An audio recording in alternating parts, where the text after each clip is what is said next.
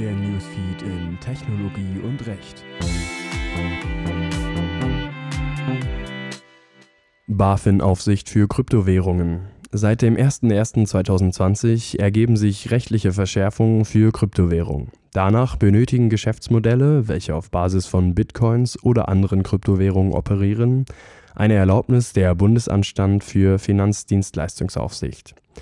Was ändert die BaFin-Aufsicht? Die maßgeblichen Änderungen betrifft das Gesetz über Kreditwesen. In dem neuen Tatbestand wird nun die Verwahrung, die Verwaltung und die Sicherung von Kryptowerten oder privaten Schlüsseln, die dazu dienen, Kryptowerte zu halten, zu speichern oder zu übertragen, zu einer erlaubnispflichtigen Finanzdienstleistung gemacht.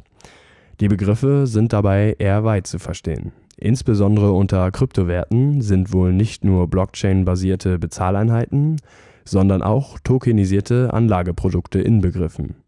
Im Ergebnis tendiert die neue Gesetzlage also dazu, alle Dienstleistungen, die sich mit Kryptowerten beschäftigen, von einer BaFin-Erlaubnis abhängig zu machen. Da das Betreiben von regulierten Finanzdienstleistungen ohne entsprechende Lizenz eine Straftat darstellt, empfiehlt sich mindestens eine genaue Prüfung des eigenen Geschäftsmodells. Die Anforderungen der BaFin-Lizenz. Vor allem an die Geschäftsführung eines Finanzdienstleistungsinstituts stellt die BaFin hohe Anforderungen. So muss ein Geschäftsführer etwa neben einer einschlägigen Berufsausbildung oder eines Studiums im juristischen oder wirtschaftlichen Umfeld auch praktische Erfahrung vorweisen können.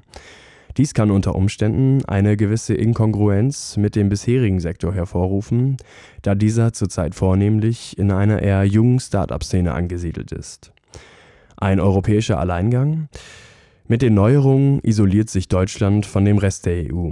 Als eines der ersten Länder überhaupt versucht der Gesetzgeber, einen rechtssicheren Rahmen für Kryptowerte zu schaffen. Dies könnte zwar kurzfristig eine Abwanderung bzw. eine Stagnation auf dem Gebiet bedeuten, allerdings sollte eine solche Überlegung vor dem Hintergrund getroffen werden, dass Deutschland zwar noch einen Alleingang wagt, eine europäische Lösung aber nur noch eine Frage der Zeit ist. Demnach sollte die avantgardistische Haltung eher begrüßt werden. Schließlich signalisiert ein solches Vorgehen ebenfalls, dass Deutschland sich dem unausweichlichen technologischen Wandel im Bereich der Kapitalmärkte nicht weiter verwehrt.